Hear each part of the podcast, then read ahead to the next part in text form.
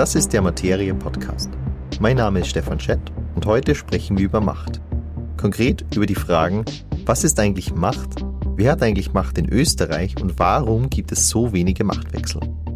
Dafür rede ich mit Laurenz Enser Jedenastik. Er ist Politikwissenschaftler an der Uni Wien und beschäftigt sich unter anderem mit dem politischen Parteiensystem. Noch ein Hinweis kurz bevor es losgeht. Wenn euch die Inhalte von Materie gefallen, uns gibt es auf Facebook, Twitter, Instagram, LinkedIn, Spotify, Amazon Music, Apple Podcasts und Google Podcasts, also wirklich überall. Wir freuen uns über jeden Follow auf der Plattform, auf der ihr eure Zeit verbringt. Laurenz Enser Jedenastik, willkommen im Podcast. Danke. Wir haben heute mehrere Dinge vor und zwar würde ich gerne über politische Macht reden und ein bisschen mit der philosophischen Frage anfangen, was politische Macht überhaupt ist, weil die Ausgangsvermutung, mit der ich in das Gespräch starten würde, ist, politische Macht ist nicht nur das Wahlergebnis am Ende des Tages, sondern auch andere Faktoren.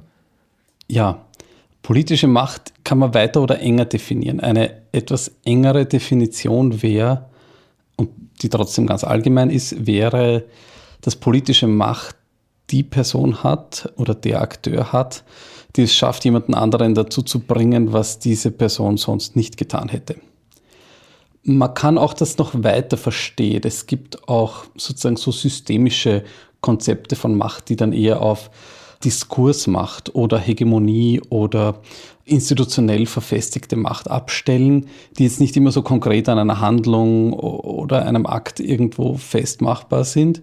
Aber so im engeren Sinne verstanden, glaube ich, ist das sozusagen eine relativ simple, aber ganz gute Definition.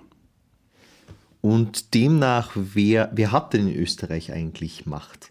Viele Menschen haben Macht. Es ist ja in der Demokratie so, dass die Macht verteilt ist und sie ist natürlich auch immer nur geborgt. Sie ist verteilt einfach deswegen, weil wir viele Akteure haben, die auf unterschiedlichsten Ebenen äh, Entscheidungen treffen können. Die Macht ist begrenzt. Das ist sozusagen ein Fundament unseres demokratischen Rechtsstaates. Und die Macht ist auf verschiedene Arten verteilt. Sie ist zum Beispiel jetzt mal äh, verteilt über die verschiedenen politischen Ebenen. Unterschiedliche politische Ebenen sind zuständig für unterschiedliche Dinge. Das heißt, ähm, selten ist es so, es gibt schon Bereiche, aber in vielen Bereichen ist es so, dass natürlich nicht nur eine Ebene allein maßgeblich ist, sondern die müssen kooperieren oder man muss sich zumindest abstimmen, damit irgendwas passieren kann. Also auf Gemeinden, Länder, Bundesebene. Und dann haben wir natürlich noch die europäische Ebene, die reinspielt. Und wir haben natürlich ein internationales, ähm, äh, ein System von internationalen Beziehungen, politischer und ökonomischer und sozialer Natur, die auch irgendwie darauf einwirken, was in Österreich überhaupt geschehen kann und welchen, also es gibt Dinge, so wie äh, wenn die Ölpreise steigen oder die Gaspreise steigen, sind das Dinge, die normalerweise nicht in Österreich ihre Ursache haben und gegen die man in Österreich alleine auch nicht wahnsinnig viel tun kann, eben machtlos ist. Und so gesehen ist die Macht von allen Akteuren per se begrenzt, aber natürlich, es gibt einfach auch verfassungsrechtliche Schranken, was jetzt zum Beispiel eine Bundesregierung tun kann, ein Parlament beschließen kann, etc. Ich finde es sehr interessant und auch irgendwie positiv, dass du die Frage, wer Macht hat, damit beantwortest, was man nicht machen kann und wo sie begrenzt ist, weil das, wie du sagst, einfach in dem System liegt ja. und da die große Stärke des Systems ist. Wer ist denn, sagen wir mal, nicht nur wahrgenommen, sondern wer ist denn jetzt die wirklich mächtigste Gruppe im Land? Ist es die Politiker oder ist es vielleicht wer ganz anderes? Naja, ich glaube schon, dass die politischen Machteliten, also die einfach, man nennt das manchmal die Positionseliten aufgrund der Positionen, die sie innehaben, also Leute, die im Parlament sitzen, die in der Bundesregierung sind und vielleicht noch an anderen, in, in den Ländern, auch auf europäischer Ebene, dass die vordergründig mal Macht haben und auch tatsächlich Macht haben. Die sind natürlich dadurch beschränkt, dass sie in einem repräsentativen System wie dem österreichischen und wie praktisch allen anderen modernen Demokratien normalerweise nach einer Parteienlogik besetzt und nicht nur besetzt sind, sondern auch arbeiten. Und das bedeutet normalerweise, dass wir, wenn wir nicht eine Situation haben, wo eine Partei über zum Beispiel eine absolute Mehrheit in einer Legislative, in einem Parlament verfügt, die sich Partner suchen muss. Und das ist in Österreich ganz typisch. Wir haben also ein Koalitionssystem, das jetzt mittlerweile auch in den Bundesländern üblich ist, weil auch dort die absoluten Mehrheiten weniger werden und in dem gibt es sowieso dann nochmal eine Machtverteilung oder eine, eine, zumindest eine Machtteilung zwischen zum Beispiel Parteien, die sich Regierungsämter teilen. Das kommt dann wieder mit gewissen Hürden und Hindernissen bei der Machtausübung. Also ich glaube, es ist wichtig, sich vor Augen zu halten, dass es natürlich, natürlich gibt es Institutionen und Akteure, die Macht haben, aber in der politischen Realität ist die Machtausübung immer eine relativ begrenzte und die Vorstellung, dass die einfach irgendwas tun können, was dann, äh, also dass das Umsetzen eigentlich recht simpel wäre, wenn ich mal die Macht habe. Das ist, glaube ich, was, was man ein bisschen zurechtrücken muss. Das bringt mir auf ein Zitat von einem guten Freund von mir, der ist bei der ÖVP und immer wenn ich mit dem rede, dann ist es natürlich aus der klassischen Oppositionsrolle mit, warum lehnt sie das Gesetz ab, warum ändert man da nichts und so weiter. Und seine Antwort klingt nämlich nicht so, als wären die Politiker die Mächtigen im Land, sondern er verweist dann immer auf die Umfragen und die Medien, die ihn dann so jagen würden. Was würdest du dazu sagen, zu dieser Wahrnehmung? Davon halte ich nicht wahnsinnig viel, muss ich ehrlich sagen. Natürlich haben Medien eine gewisse Macht, aber erstens mal sind die Medien auch kein einheitlicher Akteur, der irgendwas tut. Und die Umfragen sind jetzt keine Akteur oder eine Institution, der irgendeine Macht hat. Man kann sagen, die öffentliche Meinung hat eine gewisse Macht. Es ist in der Demokratie schon eine, eine gewisse Machtbeschränkung auch. Also neben, weiß ich, Föderalismus und Gewaltentrennung. Wir haben einen Verfassungsgerichtshof, der starke Rechte bei der Normenkontrolle hat, der Gesetze aufheben kann. Das sind alles so institutionelle Faktoren. Und natürlich gibt es auch weichere Faktoren, wie es gibt eine öffentliche Meinung und auch eine veröffentlichte Meinung, die machtbeschränkend wirken, weil ich mir vielleicht als Politikerin, als Politiker dreimal überlege, irgendetwas zu sagen oder zu tun, womit mich entweder sämtliche Journalistinnen dann durch den Kakao ziehen oder womit ich womöglich riskiere, dass ich die öffentliche Meinung in der Bevölkerung gegen mich aufbringe. Aber dann kann man sich die nächste Frage stellen, wenn es wirklich so ist, dass die Politikerinnen und Politiker einfach nur dazu da wären, die öffentliche Meinung dann in, in die Realität umzusetzen, dann fragt man sich ja, wozu hat man dann überhaupt politische Macht? Es ist ja nicht so, dass diese Größen, sowas wie was in den Medien steht und was sozusagen in der breiten Wählerschaft an Meinungen vorherrscht, das ist erstens einmal sehr, sehr unterschiedlich und sehr, sehr divers und überhaupt nicht homogen. Und zweitens ist das nicht feststehend und kann auch beeinflusst werden, gerade von politischen Eliten durch gewisse Signale und Argumente, die die einfach aussenden.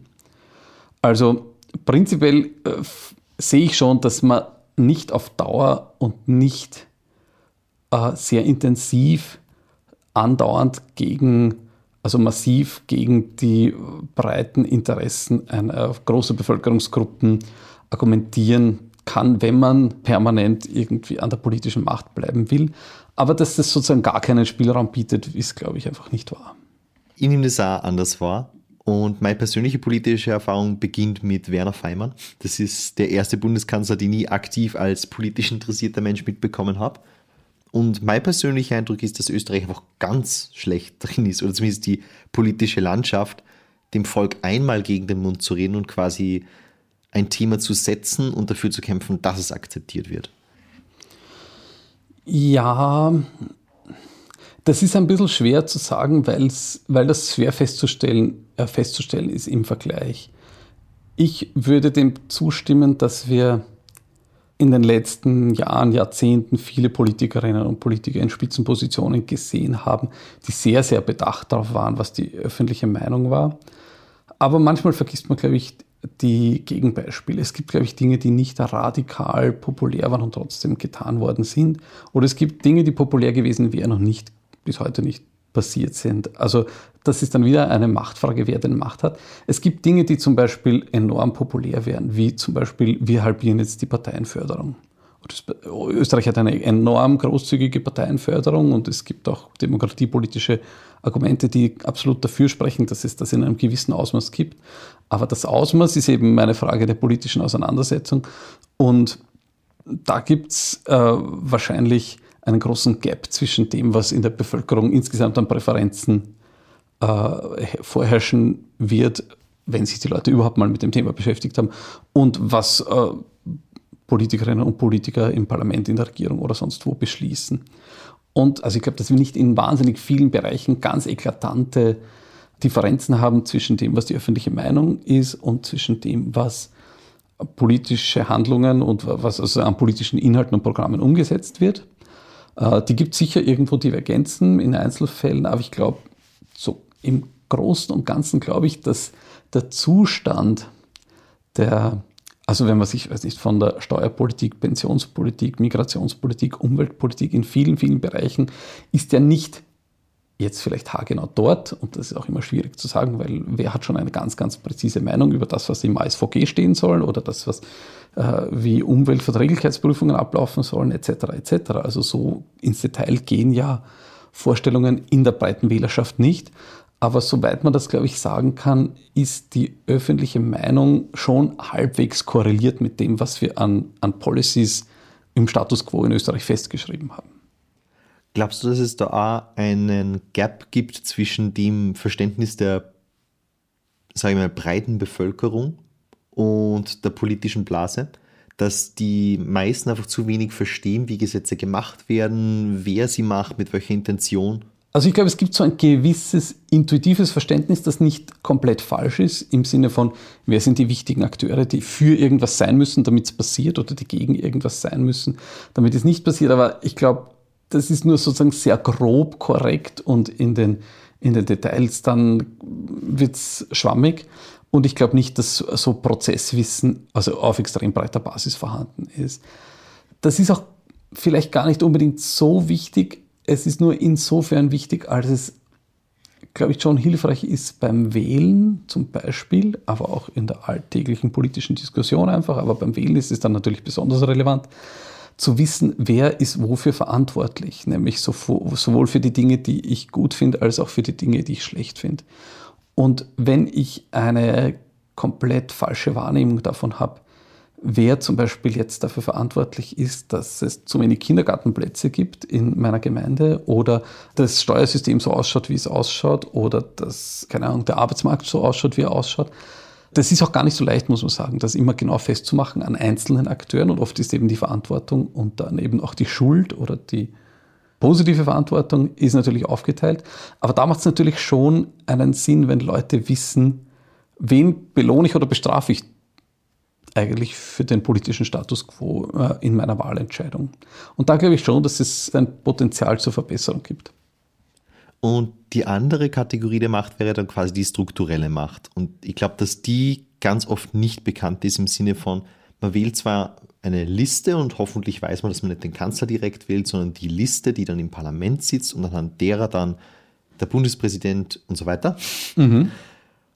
Aber man weiß vielleicht nicht, was da jetzt für ein Rattenschwanz dranhängt. Dass da diverse Vereine, Interessensgruppen und so weiter mit einer Partei assoziiert sind, die vielleicht ganz andere Dinge machen, die sich auf mein Leben auswirken.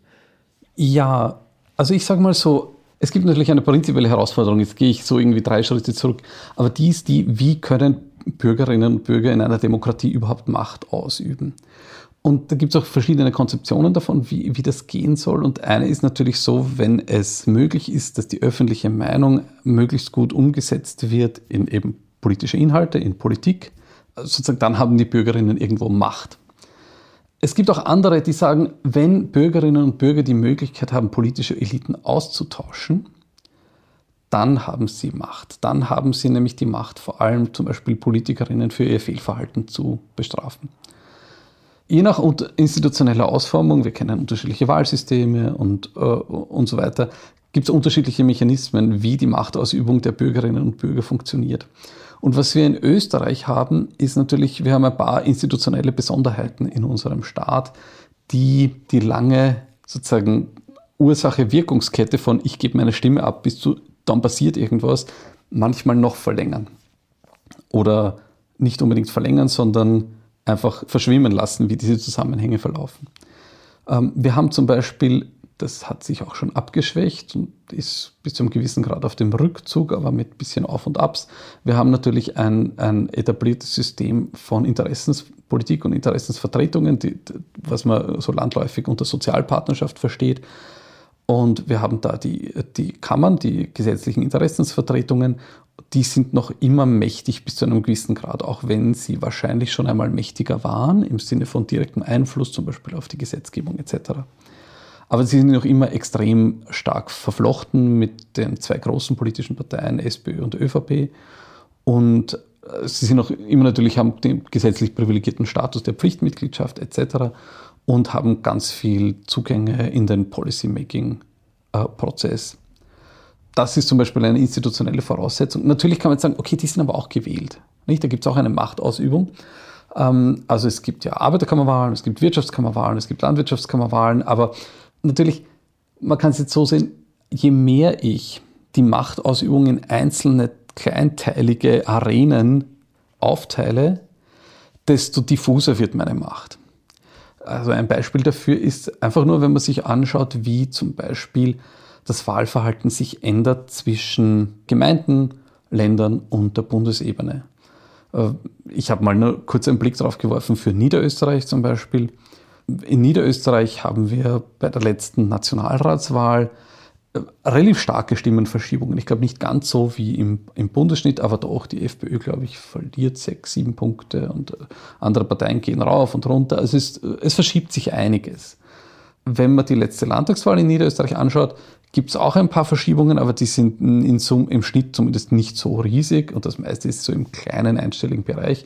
Und bei Gemeinderatswahlen gibt es eh praktisch nie, dass nämlich über das gesamte Land hinweg sich äh, sozusagen prozentpunktemäßig da echt groß viel was tut. Natürlich, die ÖVP gewinnt zwei Punkte oder verliert zwei Punkte und die SPÖ geht zwei rauf oder runter. Aber das ist normalerweise auch schon das, das Maximum an Bewegung, das sich da tut. Und das ist jetzt kein Spezifikum von Niederösterreich, obwohl wir wissen, dass im Westen die Leute ein bisschen mehr wechseln äh, beim, beim Wählen als im Osten. Aber so insgesamt, was natürlich passieren müsste, damit jetzt zum Beispiel bei einer Gemeinderatswahl die ÖVP zehn Punkte verliert in Niederösterreich ist, sie müsste das in ganz, ganz vielen Gemeinden verlieren. Aber jede Gemeinde hat ein bisschen eine unterschiedliche Dynamik, unterschiedliches Personal etc. Bei einer Landtagswahl ist es anders, weil da ist natürlich die Landespolitik irgendwie festmachbar an einzelnen Akteuren und mein Verhalten bei dieser Wahl richtet sich vielleicht weniger an dem, was in der Gemeinde besonders passiert oder wie ich die Bürgermeisterin, den Bürgermeister finde, äh, sondern ist sozusagen einheitlicher über das ganze Land hinweg. Und bei Bundeswahlen haben wir das noch einmal weiter oben. Und wir sehen auch, dass die Volatilität in diesen kleinen Einheiten natürlich geringer ist. Das heißt, wir sind weit, weit, weit entfernt von der sozusagen Frühphase der Zweiten Republik, wo da hat es manchmal Wahlen gegeben, wo kein Mandat verschoben wurde von einem Wahltermin auf den nächsten. Äh, und die Parteien sind einfach mit demselben Mandatsstand äh, wieder gestartet in die neue Gesetzgebungsperiode, wie sie bei der alten aufgehört haben. Das gibt es heute nicht mehr. Wir haben immer Verschiebungen. Und je kleiner die Einheiten aber sind oder je spezifischer die Einheiten auch sind, wenn man diese nicht nur territorialen Einheiten denkt, sondern auch funktional unterschiedliche Einheiten wie eben die Kammern, desto geringer wird eigentlich die Volatilität. Ich kann sozusagen Bereiche von Wählervolatilität und dadurch auch sozusagen von, der, von dem Versuch der Wählerinnen Macht auszuüben, indem sie zum Beispiel Parteien äh, einen ordentlichen Denkzettel verpassen, kann ich bis zu einem gewissen Grad isolieren, wenn ich sie kleiner mache. Weil eben, Beispiel Niederösterreich ÖVP, die ÖVP wird vielleicht bei der kommenden Landtagswahl äh, einen, einen gröberen Denkzettel äh, bekommen. Den hat sie wahrscheinlich auch mehr äh, dem Bundestrend zu verdanken als sonst dem. Aber das wird bei einer Gemeinderatswahl nie so passieren, weil sich das sozusagen nicht in 500 Gemeinden in Niederösterreich so aggregiert, auf, weil, da gibt es eben zu viele unterschiedliche lokale Trends. Aber wenn du gerade Gemeinden sagst, genau das andere ist ja passiert in Oberösterreich oder in Tirol mit der MFG, die überall gleichzeitig aufgepoppt ist und etablierte Parteien was weggenommen hat. Das stimmt. Die MFG ist aber in der Minderheit aller Gemeinden in diesen Ländern präsent. Und wir wissen, dass selbst Parteien wie die Grünen in, in, größeren Bundesländern, also eigentlich allen außer Wien, bis heute in einer kleinen Minderheit aller äh, Gemeinden präsent sind. Also in Tirol sind es, glaube ich, unter 40. Also die haben noch nicht das erreicht, was die MFG, die MFG hat glaube ich, über 40 Gemeinderäte. Ähm, in über 40 Gemeinderäten jetzt Mandate nach der letzten Gemeinderatswahl in Tirol und das ist eigentlich ein enormer Erfolg, aber es ist trotzdem eine kleine Minderheit aller Gemeinden. Das heißt sozusagen, ich muss natürlich auf der Gemeindeebene, um überhaupt Volatilität zu erzeugen und um zum Beispiel politische Alternativen und dadurch auch Machtwechsel zu generieren, muss ich überhaupt erst einmal Leute finden, die sich aufstellen lassen aus den paar hundert Leuten oder den paar tausend Leuten, die aus einer, in einer kleineren Gemeinde wohnen, die dort kandidieren und, und bereit sind, dort auch politische Verantwortung äh, zu übernehmen in den Gemeinderäten. Und das ist natürlich eine absolute Hürde. In größeren Einheiten geht das immer leichter. Wir sehen, dass alle größeren Einheiten, wir müssen in die Landeshauptstädte oder die größeren Städte insgesamt schauen und dann auf die Landesebene, alle, je kleiner das System ist, das politische System ist, über das wir reden, desto wahrscheinlicher schaut es noch ein bisschen aus, so wie Österreich im Jahr 1950. Nämlich da gibt es entweder eine starke SPÖ oder eine starke ÖVP und dann ein bisschen was anderes. Und die größeren Ausnahmen sind vielleicht kleine Gemeinden, die nahe an Ballungsräumen sind, also im Wiener Umland oder so. Aber selbst dort gibt es Gemeinden, wo äh, wir einfach kaum jemanden anderen außer Rot und Schwarz haben, die kandidieren. Und daran sieht man, glaube ich, dass einfach kleinere Einheiten oder auch fun funktional abgegrenzte Einheiten wie die Kammern, die haben so einen isolierenden Effekt. Damit kann ich die Amtsinhaberinnen, die Machthabenden in den jeweiligen Bereichen vor Wählervolatilität zum Beispiel schützen. Oder die können sich selbst schützen oder sind geschützt davor, jetzt neutral, neutral formuliert. Das ist ein bisschen ein Grund, warum wir zum Beispiel in Österreich massive Wählervolatilität, äh, Zunahme der Wählervolatilität, also einfach viel mehr Wechselwählen, viel mehr Nichtwählen auch haben auf Bundesebene als vor 30, 40 Jahren. Aber sich das beispielsweise in den Kammern eigentlich kaum niederschlägt, außer dass dort die Wahlbeteiligung massiv sinkt. Also dort haben wir eher so, so diesen Wahlbeteiligungseffekt, aber nicht diese Volatilität zwischen den Parteien, die wir auf Bundesebene sehen. Österreich ist so ein bisschen ein Paradox, weil eben wir so eine Zunahme in der Volatilität beim Wählen haben, aber eigentlich keine Zunahme. Wir haben trotzdem noch immer ein relativ stabiles Parteiensystem und wenn wir am nächsten Sonntag eine Nationalratswahl hätten, würden wahrscheinlich über 70 Prozent der Stimmen an Parteien gehen, die 1950 auch schon im Nationalrat waren. Also sozusagen, wir haben nicht, wir haben schon Volatilität, es geht hin und her zwischen den Parteien, aber viel von dieser Volatilität spielt sich zwischen etablierten Parteien ab. Und nur selten gelingt es, dass sich dauerhaft neue Parteien zum Beispiel in, äh, auf Bundesebene, auch in den Ländern eigentlich noch seltener etablieren. Und liegt es auch an der strukturellen Macht durch diese Institutionen eben? Weil ihr habt da ein Zitat genau dazu rausgeschrieben vom Armin Thurnherr, der das zuletzt einem Leitartikel geschrieben hat. Und der schreibt, das Land ist schwarz, türkis, Schlammfarben, wie man will. Aber es ist monokolor, einfarbig, eintönig. Das bewirkt auch negative Selektion. Wer von vornherein weiß, er gehört nicht dazu und hat keine Chance im öffentlichen Sektor, der wird sich auch nicht um eine Karriere dort bemühen.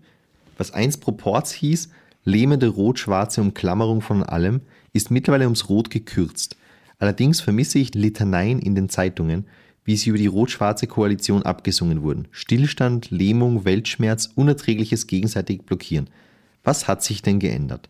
Nichts, außer dass die Qualifikation der Regierenden drastisch gesunken und der Frechheitsgrad ihrer Korruption drastisch gestiegen sind. Österreich ist schwarz. Ja, das bedeutet auch, dass die Macht unverschämter geworden ist. Ja, das kann man steigern. Und dann kommt er zum Ende mit der These eben, um die schwarz-türkise Dominanz zu brechen, würde es nun Jahrzehnte dauern, in denen die ÖVP nicht in der Regierung sein dürfte. Denn würde sie weiter mitregieren, würden neu vorgenommene Postenbesetzungen von ihr im Proporz reklamiert werden, sodass die restlichen noch nicht schwarzen 10% langsam ebenfalls geschwärzt würden. Stimmst du dazu oder ist es zu düster, ist es zu übertrieben? Ich glaube, das ist ein bisschen zu übertrieben. Also es kommt immer ein bisschen darauf an, man muss die einzelnen Bereiche differenzieren. Und zwar nämlich, wenn man jetzt sagt, wie schaut es in der Bevölkerung insgesamt aus, wie schaut es in den politischen Institutionen aus, wie schaut es zum Beispiel dann in den staatsnahen Bereichen und im öffentlichen Sektor aus. Das ist nochmal eine andere Geschichte. Wir haben natürlich eine Form der Machtausübung auch im öffentlichen Sektor, die wir äh, sozusagen als in der Politikwissenschaft als Patronage kennen oder eben als äh, die Besetzung von Posten nach parteipolitischen Kriterien da würde ich jetzt schon sagen, da muss man differenzieren. Die ÖVP hat sicher einfach dadurch, dass sie schon so, so, so lange durchgehend an der Regierung ist, an der Bundesregierung mit Ausnahme dieser Bierlein-Pause, ist sie weit, weit, weit länger an der Regierung, nämlich seit dem Jänner 1987 praktisch eben durchgehend als jede andere Partei in der Europäischen Union zum Beispiel. Also ich glaube, die zweitlängsten sind irgendwelche Liberalen in Belgien, die sind aber auch noch nicht einmal 20 Jahre durchgehend. Und die ÖVP ist jetzt bei äh, über 35 Jahren praktisch. Dadurch ist natürlich der Einfluss auf den öffentlichen Sektor groß. Der war aber auch von der SPÖ lange groß natürlich, also der kann jetzt schnell weg sein und wir sind jetzt zum ersten Mal in einer Situation über längere Zeit, wo es realistisch erscheint, dass es eine, eine politische Alternative gibt, die also Bundesregierung, die nicht die ÖVP beinhaltet. Das ist, glaube ich, nochmal ein separates Problem oder ein, ein, Phänomen, über das man sprechen kann, die, die bisschen, warum es in Österreich keine Machtwechsel gibt. Und das hängt natürlich mit der Rolle der ÖVP und der FPÖ auch zusammen. Aber ich würde nicht sagen, dass wir, dass sozusagen die ÖVP 90 Prozent des Landes dominiert. Das ist, glaube ich, einfach nicht wahr, weil wir in vielen Bereichen des gesellschaftlichen Lebens, des wirtschaftlichen Lebens einfach auch eine Endparteipolitisierung haben. Man muss sich nur vorstellen, dass wir noch eine, ich glaube, es gab jetzt zum ersten Mal seit 20 Jahren, gab es letztes Jahr wieder eine im Mikrozensus eine Zählung von Religionszugehörigkeiten. Und da haben wir einen dramatischen äh, Wechsel gesehen. Wir haben, glaube ich, jetzt noch 55 Prozent der Bevölkerung, die römisch-katholisch sind. Das waren vor 20 Jahren 20 Prozent mehr. Das heißt, es geht dramatisch runter, im Schnitt einen Prozentpunkt pro Jahr, was ein wahnsinnig schneller und vor allem sich beschleunigender im Vergleich zu den 80er, 90er Jahren Säkularisierungstrend ist. Und die Zunahme kommt eben auch durch Migration, durch orthodoxe Muslime, aber vor allem durch die Zunahme von Leuten ohne Bekenntnis. Und das ist nur ein Indikator dafür. Wir haben auch sinkende gewerkschaftliche Organisationsdichte, sinkende Parteimitgliederzahlen. Wir haben also in ganz vielen sozusagen traditionellen Machtbereichen einen Machtverlust oder einen Einfluss- und Organisationsdichtenverlust. Und die österreichische Gesellschaft sozusagen unterliegt eben solchen Säkularisierungs- und Entpolitisierungs- und Individualisierungstrends. Und die nicht zuletzt sind dafür verantwortlich, dass wir so eine hohe Volatilität mittlerweile im Wahlverhalten haben. Und die bedeuten natürlich auch für politische Parteien, die traditionellen äh, zwei dominanten, SPÖ und ÖVP, einen, einen, schon einen gewissen Machtverlust auch. Äh, wenn wir darüber reden, wer natürlich dann im öffentlichen Sektor Posten besetzt, dann haben wir teils gegenläufige Tendenzen. Wenn man an den ganzen Sicherheitsapparat denkt, Polizei, Innenministerium, da ist sicher in den letzten 20 Jahren hat einen ganz massiven Schub hin zu Spitzenpersonal gegeben, das von der ÖVP nominiert wird und ja auch bis runter auf die kleinen Polizeiposten, weiß ich, irgendwelche Gruppeninspektoren oder sonst was. Also da, da geht es wirklich tief hinein. Ansonsten glaube ich, dass das eher eine Macht ist, die jetzt noch recht stark einzementiert ist, aber na, das kann nach der nächsten Nationalratswahl sehr, sehr schnell sehr anders ausschauen. Einen ähnlichen Eindruck habe ich zu diesem Zitat A. Ich glaube, dass es auch übertrieben ist, obwohl ich natürlich die Bedenken teile, weil die ÖVP länger in der Regierung ist, als ich am Leben bin. Aber wieso, wieso kommt dann der Eindruck, oder wahrscheinlich ist es kein Eindruck, sondern der, der Fakt, dass gerade die ÖVP, aber auch eben die SPÖ und an manchen Orten mittlerweile die FPÖ sehr fest im Sattel sitzt und Machtwechsel einfach so schwierig ist? Ja, das ist eine ziemlich gute Frage. Die beschäftigt mich auch. Also, wenn man nämlich davon ausgeht, normalerweise eine, eine Art und Weise, Machtwechsel herbeizuführen, ist, dass einfach die Leute bereit sind, bei, der, bei den Wahlen sozusagen ihre Stimme äh, zu wechseln von der einen Wahl auf die nächste. Und das sollte eigentlich dazu führen, dass es mehr Machtwechsel gibt. Und ich sage mal so, das Ausmaß an Zunahme von Wechselbereitschaft, also diese gestiegene Volatilität im Wahlverhalten, die wir gesehen haben in den letzten 35 Jahren in Österreich, die geht nicht einher mit einem steigenden Ausmaß von Machtwechseln, zumindest auf Bundesebene im selben Ausmaß. Das heißt, die Volatilität steigt im Wahlverhalten, aber im selben Ausmaß steigen eben nicht die, die Machtwechsel oder äh, Wechsel von Regierungsformen und so. Wir haben schon ein bisschen was gesehen in den Bundesländern. Gibt es jetzt, äh, die waren irgendwann mal fast alle entweder absolut regiert oder rot-schwarz regiert. Und das gibt es viel weniger. Es gibt kaum mehr absolute Mehrheiten und es gibt auch kaum mehr sozusagen ÖVP-SPÖ-Koalitionen. Jetzt gibt es, glaube ich, noch eine in Kärnten und in der Steiermark und that's it. Und Niederösterreich hat ein ganz komisches System mit nicht wirklich echten Koalitionen. Die ÖVP darf sich aussuchen, äh, mit wem sie alle gleichzeitig regiert und die anderen äh, müssen mitspielen oder spielen mit, also äh, irgendwie eigenverschulden, glaube ich. Also ich glaube, dass wir schon zum Teil sehen, aber wir sehen jetzt zum ersten Mal eine ÖVP-Grünen-Regierung. Das ist auch eine Konsequenz von viel Volatilität. Wir haben die ÖVP-FPÖ-Regierungen der 2000er und jetzt die erste Kurzregierung gehabt. Aber das ist noch relativ wenig im Vergleich zu dem, was sich bei den Wählern an Bewegung tut. Ich weiß nicht ganz genau, was der Grund ist, aber sozusagen eins, woran man es festmachen kann oder ein, ein, ein Zwischenschritt dazu ist wohl, dass die Koalitionsoptionen nicht so rasant steigen, wie die Volatilität es nahelegen würde. Das heißt, wir haben noch immer eine Partei, nämlich die FPÖ, mit der eigentlich niemand aus der ÖVP ernsthaft regieren möchte und wahrscheinlich momentan auch die ÖVP nicht. Die kriegt aber 20 Prozent der Stimmen. Das schränkt, also sozusagen, ich muss schon meine parlamentarischen Mehrheiten finden, außerhalb sozusagen mit nur 80 Prozent der Mandate, mehr oder weniger, wenn man die jetzigen Umfragen zugrunde legen würde. Und dann haben wir ein Phänomen, das irgendwie, ich weiß nicht, das könnte man sagen, das ist irgendwie eine Art struktureller Konservatismus oder so, aber das ist, mit solchen Erklärungen muss man immer ein bisschen vorsichtig sein, weil die heißen am Ende nicht viel oder erklären nicht viel. Aber was wir einfach sehen empirisch ist, wann wechselt in einem Parlament, also wann gibt es Machtwechsel? Machtwechsel gibt es normalerweise dann, wenn also landläufig natürlich neue Koalitionsoptionen entstehen, und zwar solche, die auch präferiert werden von den politischen Parteien gegenüber dem Status quo. Und das bedeutet normalerweise, wenn es einen Wechsel im sogenannten Medianabgeordneten gibt. Der Medianabgeordnete oder die Medianabgeordnete ist die Person, wenn man alle von links nach rechts aufstellt im Nationalrat, also die FPÖler ganz rechts und dann die ÖVP und so weiter bis zu, weiß ich, den Grünen, die ganz links stehen. Und dann schaut man die Person in der Mitte an, die genau 92 Plätze von links und rechts äh, gezählt äh, in der Mitte steht. Die ist fast immer eine oder ein, ein ÖVP-Abgeordneter. Das heißt, die ÖVP hat immer diesen Medianabgeordneten. Das heißt einfach nichts anderes als, es gibt links und rechts von der ÖVP keine Mehrheiten normalerweise. Und das bedeutet einfach, wenn ich diesen Medianabgeordneten habe, das ist eine ungeheure Machtposition, weil es kaum irgendwie äh, sinnvolle Koalitionsoptionen äh, ohne mich gibt. Und wenn man die momentanen Umfragen anschaut, ist es so, dass so ausschaut, als wäre die ÖVP dabei, diese Rolle zu verlieren. Aber das weiß man natürlich erst richtig, wenn die nächste Wahl da ist.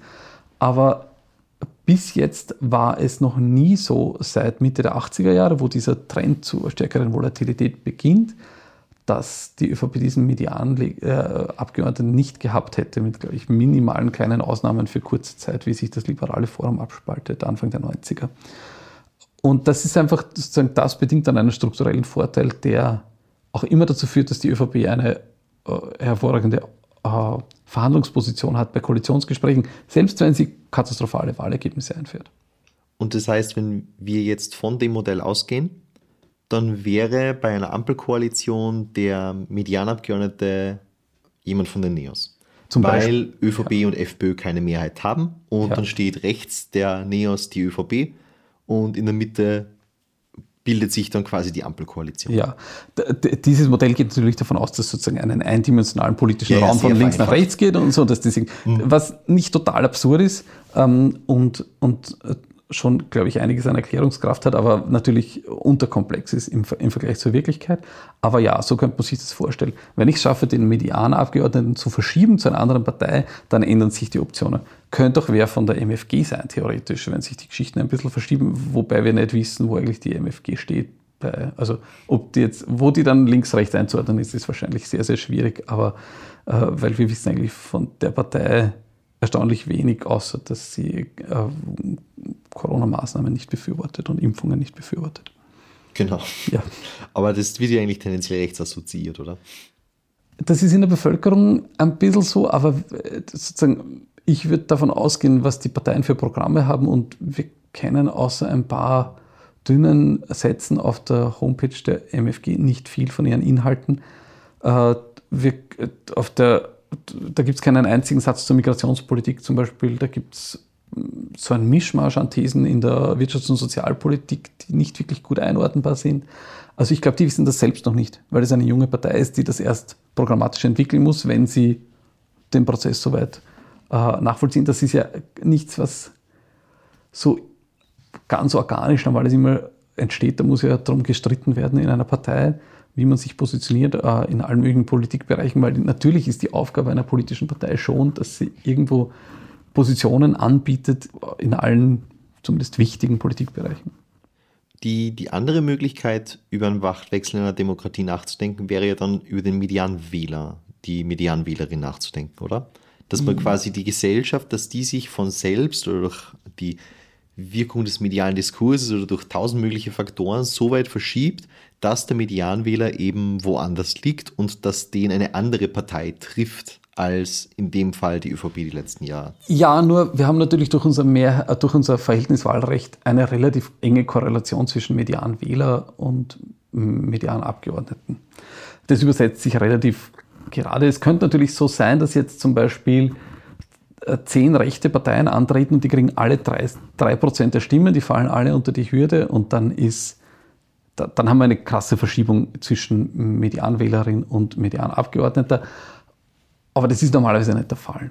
Kann der Fall sein, also manchmal kann es wirklich knapp sein. Wir hatten die Wahl 2006, glaube ich. Da gab es das BZÖ, das 4, irgendwas Prozent bekommen hat. Und da war der Medianwähler, die Medianwählerin offensichtlich noch immer bei der ÖVP, weil SPÖ und Grüne eben schwächer waren als dieser Block aus, der kein echter Block war, aber ÖVP, FPÖ und BZÖ gemeinsam. Aber das BZÖ hat es nur ganz knapp reingeschafft. Und hätten sie nicht reingeschafft, dann wäre sozusagen der Medianwähler, die Medianwählerin bei einer anderen Partei gewesen, nämlich bei der ÖVP, als dann die Medianabgeordnete, die wäre dann wahrscheinlich bei der SPÖ gewesen und es hätte eine rot-grüne Mehrheit gegeben und wahrscheinlich, wahrscheinlich eben auch eine, eine solche Koalition. Also entscheidend ist immer natürlich für die Regierungsbildung der oder die Medianabgeordnete. Wobei, wenn du sagst, dass das Verhältnis zwischen Medianwählerin und Medianabgeordneten sehr nahe ist, das muss ja nicht so sein, also das ist wieder was, was ich vorher gemeint habe mit Wissen über das politische System. Es könnte ja theoretisch sein, dass die Leute an Sebastian Kurz gewählt haben und dann sind Leute weit rechts von ihm, ich meine, würde ich jetzt nicht unterstellen, aber dass dann auf der Liste nur Leute weit rechts von ihm stehen und dass dieser Gap dann sehr auseinandergeht. Ja. Weil die Leute nicht wissen, dass sie diese ganze Liste wählen und diese ganzen Namen noch nie gehört haben, sondern sie wählen in ihrer Wahrnehmung den Spitzenkandidaten. Ja, also ich in meinem simplen Modell gehe ich davon aus, dass wir sozusagen die Positionen der einzelnen Abgeordneten gleichsetzen mit der Gesamtposition der Partei und die äh, sozusagen und auch nur die Parteiwählerschaften sozusagen nach den Parteipositionen auffädeln von links nach rechts. Und dann haben wir eine echte Korrespondenz. Natürlich kann es geschehen, dass wenn wir sozusagen detaillierter auch die, die Heterogenität in den Parteien anschauen und in der Wählerschaft anschauen, dass da sich größere Lücken auftun. Aber natürlich die Art und Weise, wie die Wählerinnen und Wähler Machtwechsel produzieren können, ist den Medianabgeordneten zu verschieben. Und das ist dann eigentlich wurscht, wer das genau ist bei einer Partei, sondern es ist wesentlich, ob er bei der Partei A oder Partei B ist.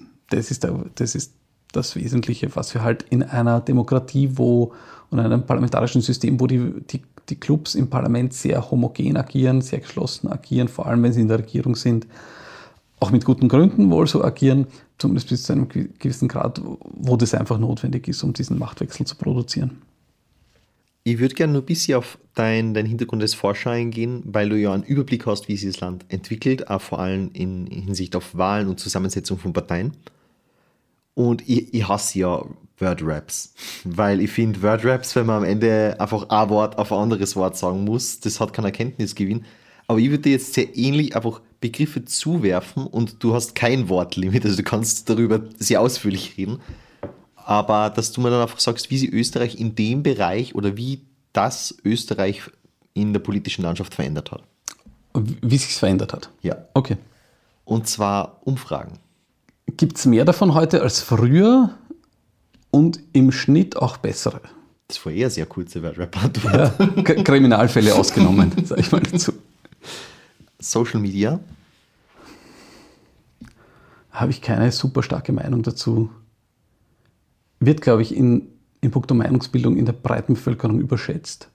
Ist zumindest teilweise, glaube ich, für die politische Elite wichtig und mediale Elite.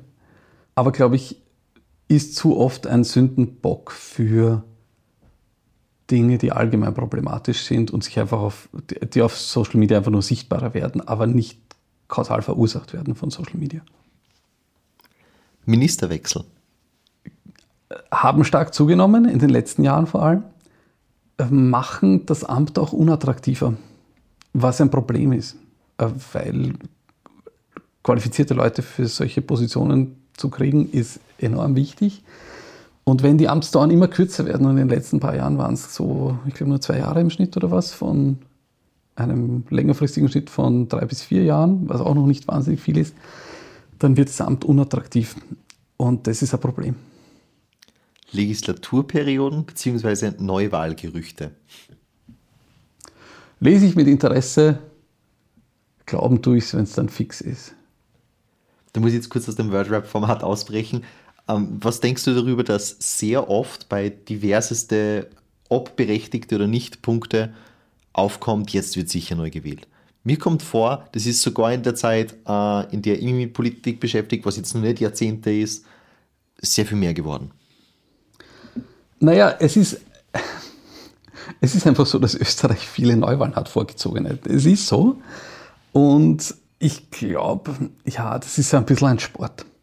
Und vielleicht auch ein Trostszenario, mit dem dann manchmal politische Akteure versuchen, irgendwelche Dinge zu erreichen. Weil natürlich die ultimative Drohung, die man zum Beispiel gegenüber einem, Ko einem Koalitionspartner hat, sind natürlich der Rückzug aus der Koalition und der Beschluss von Neuwahlen.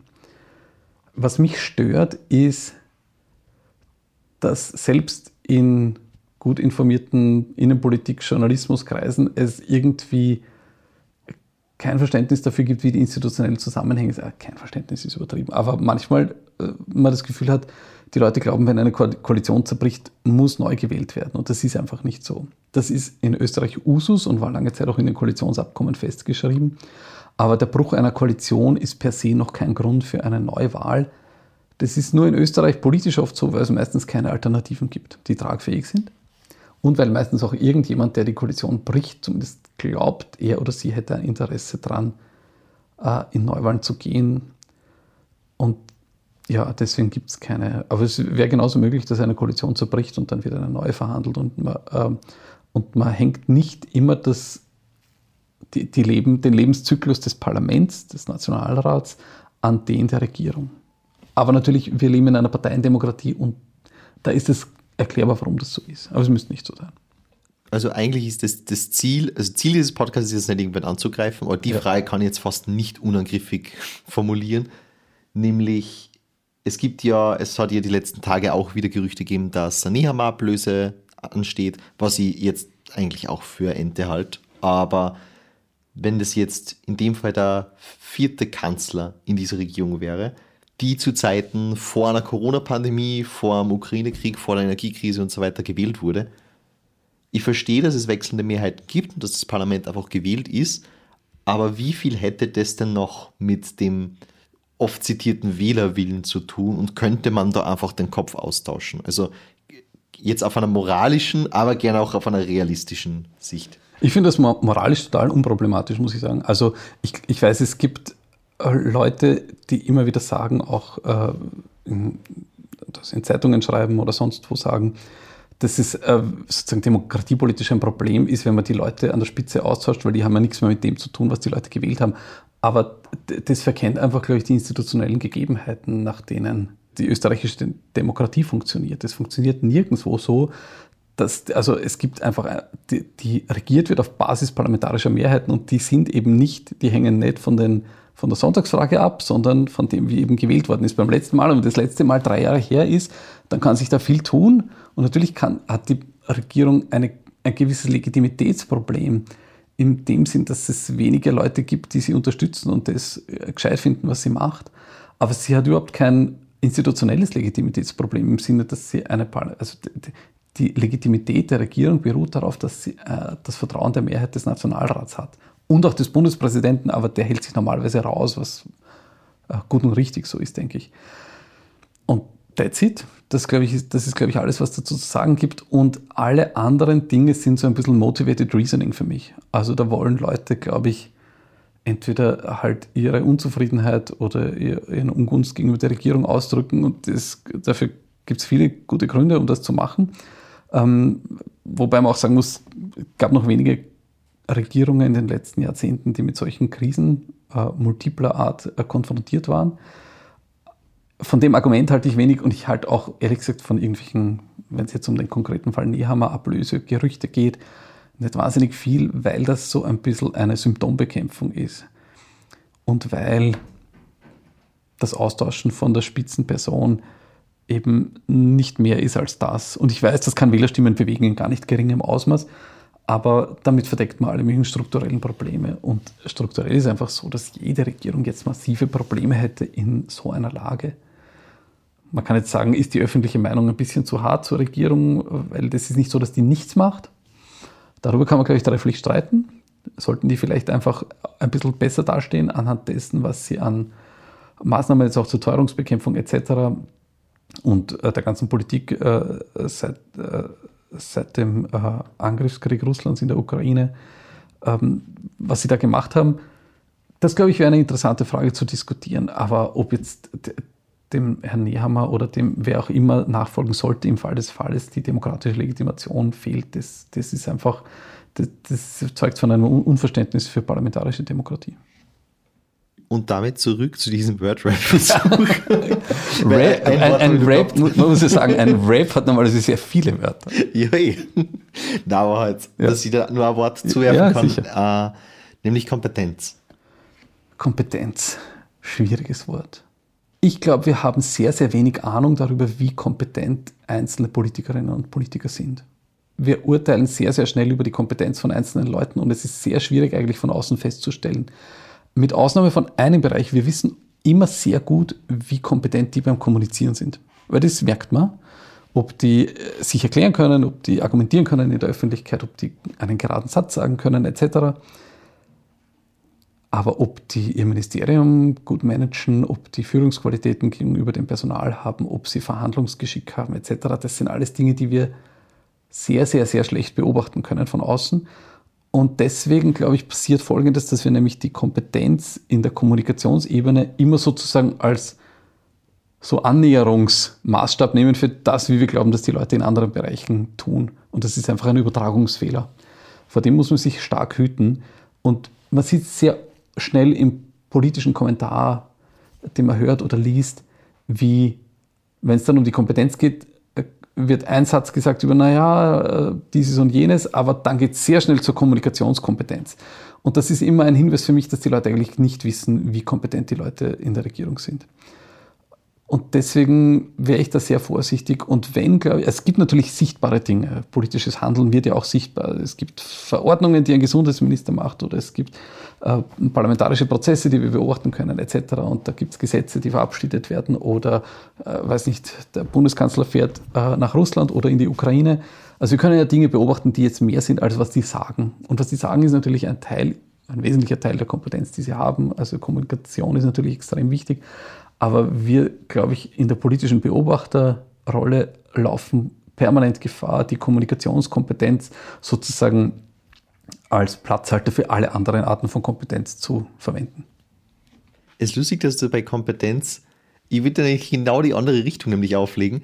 Äh, ich habe jetzt nicht an diverse Website-Projekte oder Doktorarbeiten gedacht. Ich habe eigentlich an den Trend zu Expertenregierung oder oder sagen wir mal Neueinsteiger gedacht. Mhm. Ob das etwas zum Positiven verändert, ob das relativ neutral ist, wie, wie du das siehst.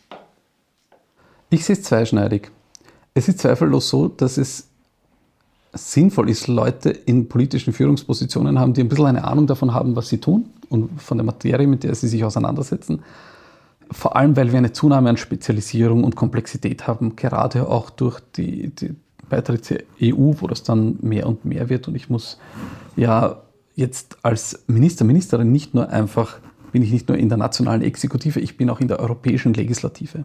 Das vergisst man manchmal. Wenn wir die Regierung bestellen, also wenn die Regierung besetzt wird, dann sind das nicht nur Leute, die national dann Gesetze umsetzen und vollziehen, sondern das sind Leute, die auch auf europäischer Ebene in der Gesetzgebung abstimmen als Legislative im Rat der Europäischen Union, wie er heißt formal.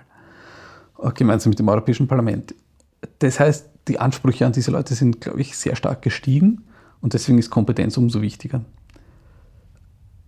Es kommt immer darauf an, kommt die Kompetenz, wenn ich mir sie hole, also sozusagen steht sie im Widerspruch zu zum Beispiel der Besetzung von Spitzenpositionen mit Leuten, die aus den Parteien kommen. Und jetzt Spitzenpositionen meine ich sozusagen die, die obersten Organe, also die Ministerämter und so weiter. Wenn Kompetenz und Parteizugehörigkeit ein Widerspruch wird, dann wird es ein Problem, weil unsere Demokratie darauf aufbaut, dass die Beeinflussung, also die einzige Art und Weise, ich vergleiche das manchmal mit einem Auto, ich weiß, Autometaphern sind irgendwie blöd, aber man kann sich so vorstellen, die Wählerinnen und Wähler sitzen am Steuer und vorne sind die Radeln, die fahren nach links oder rechts. Und wenn die Wählerinnen nach links rechten, äh, drehen, dann soll das Auto nach links fahren. Und wenn sie weiter nach rechts lenken, dann sollte das Auto nach rechts fahren. Und da muss einen Übersetzungs-, also es muss eine Lenkstange geben und ein Getriebe und für sich was alles Mögliche. Und diese ganze Übersetzung, das machen die politischen Parteien. Weil eben die Wählerstimme, die ich abgebe, das ist mit Abstand die, der stärkste Einfluss, den ich ausüben kann in einer Demokratie. Und die Parteien sind ein notwendiger Mechanismus, um sozusagen den Wählerinnen überhaupt zu Einfluss zu verhelfen. Wenn ich jetzt mehr und mehr Spitzenpersonal habe, das in Regierungsämter kommt, ohne dass sie feste Verankerung in den Parteien haben, wir denken an den Herrn Kocher oder an weiß ich, die Frau Hammerschmidt damals noch oder selbst Pamela Rendi-Wagner, wie sie Ministerin geworden ist. Das sind alles Leute, die eine Kompetenz mitbringen aus gewissen Bereichen, aber die natürlich wenig Verankerung in den Parteien haben. Und jetzt ist die Frage, und das ist, glaube ich, noch eine umgekehrte Frage, und ich habe interessanterweise ein Forschungsprojekt dazu laufen über die nächsten Jahre, das das hoffentlich ein bisschen beantworten wird. Es ist die Frage, wenn ich mehr solcher quasi, ich sage jetzt dazu technokratischer Ministerinnen und Minister habe, die keine starke politische Verankerung haben, bedeutet das dann sozusagen, dass ich diese Übersetzung zwischen Lenkrad und dem, was die Reifen auf dem Demokratieauto machen, dass ich die schwäche. Und damit würde ich auch den Einfluss der Wählerinnen auf die Politik schwächen. Kann so sein, muss aber nicht so sein. Wenn es uns gelingt, dass wir Leute kriegen, die gut in den Parteien verankert sind und Kompetenz mitbringen, wäre das, glaube ich, äh, das Beste aus beiden Welten, um ein, um eine, ein irgendwie äh, übles Klischee zu bedienen. Äh, also ich glaube, man muss, die Kompetenz ist nie was Schlechtes, aber wenn die Kompetenz sozusagen mit der Schattenseite kommt, dass wir also weniger und weniger die Parteien eigentlich in der Regierung haben. Wenn man die Kurzregierung gesehen hat, zum Beispiel die erste, da war die ÖVP praktisch nicht in der Regierung, außer äh, Köstinger, Blümel und Kurz selber. Aber Fassmann und Schramböck und Löger etc. etc., die Frau Bogner-Strauß, das waren alles Leute, die eigentlich, wo man sich gedacht hat, ja, wo ist jetzt die ÖVP? Das waren ja Leute, die erstens mal von Kurz abhängig waren und, und eigentlich wo man nicht klar war, wie sehr sind die auf Linie mit dem, was jetzt die ÖVP versprochen hat, in ihrem Wahlprogramm geschrieben hat, etc. Jetzt war da wahrscheinlich kein großer, keine super große Diskrepanz, aber das ist irgendwie eine altmodische Meinung von mir vielleicht. Aber es hat schon einen gewissen Sinn, dass die höchsten Ämter von den politischen Parteien mit Leuten besetzt werden, die auch eine gewisse Verankerung in diesen Parteien haben und eine Sozialisierung in die Normen und Werte und Ideologien der politischen Parteien, die sie dorthin setzen. Dass es in Ausnahmen anders ist, ist total in Ordnung und noch kein großes Problem, glaube ich. Aber die Rolle von politischen Parteien, den Nutzen, den sie haben, um eben den Wählerinnen die Macht zu geben, auf, auf die Politik äh, Einfluss zu nehmen, den soll man nicht unterschätzen. Und der hängt auch ein bisschen daran. Okay, dann sind wir am Ende von unserem abschließenden Wordrap. Sorry, das war, das war, ein langer Rap. Nein, nein, nein. Also die Antworten sollen nicht beschränkt sein. Ich finde das immer total blöd, wenn man dann auf eine urkomplexe Frage mit einem Wort antworten muss oder ist es Ja oder Nein bei einer Nicht-Ja-Nein-Frage. Also ja, danke. Ich glaube, wir haben einen guten Eindruck gekriegt über, warum ein Machtwechsel so schwierig ist und was sich in Österreich verändert hat. Super, sehr gerne, danke. Danke.